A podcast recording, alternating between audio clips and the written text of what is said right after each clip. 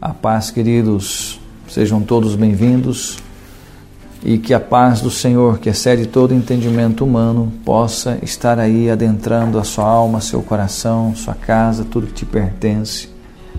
Em nome de Jesus é que eu declaro isso e profetizo isso sobre a tua vida.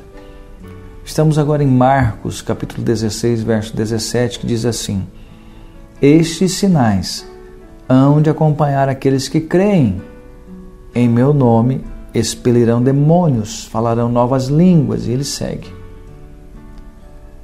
Jesus, preste atenção, não apenas nos enviou nos ordenando ide, não, ele também nos deu autoridade. E nosso desafio é crer e entender.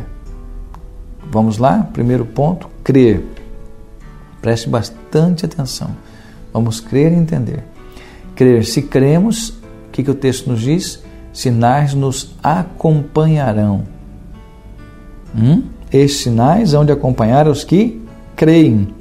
Então, se você crê, sinais vão te acompanhar. Em meu nome é a segunda coisa que ele ensina. Em meu nome. Precisamos entender que a autoridade está no nome de Jesus. E é ao nome dele que o mundo espiritual se submete e as enfermidades vão embora. Ok? Então, você crer e aí os sinais vão te acompanhar e toda oração ser feita em nome de Jesus. E no verso 18, ele segue dizendo: Pegarão em serpentes, e se alguma coisa mortífera beberem, não lhes fará mal. Se impuserem as mãos sobre os enfermos, eles ficarão curados. Então, queridos, receba Tome posse, creia e entenda que é pelo nome de Jesus.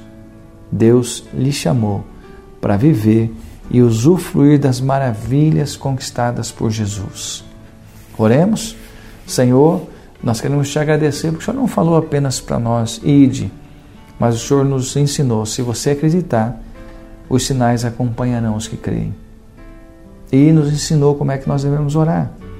É no teu nome a nossa oração precisa ser feita em nome de Jesus. Que você possa viver isso na sua vida.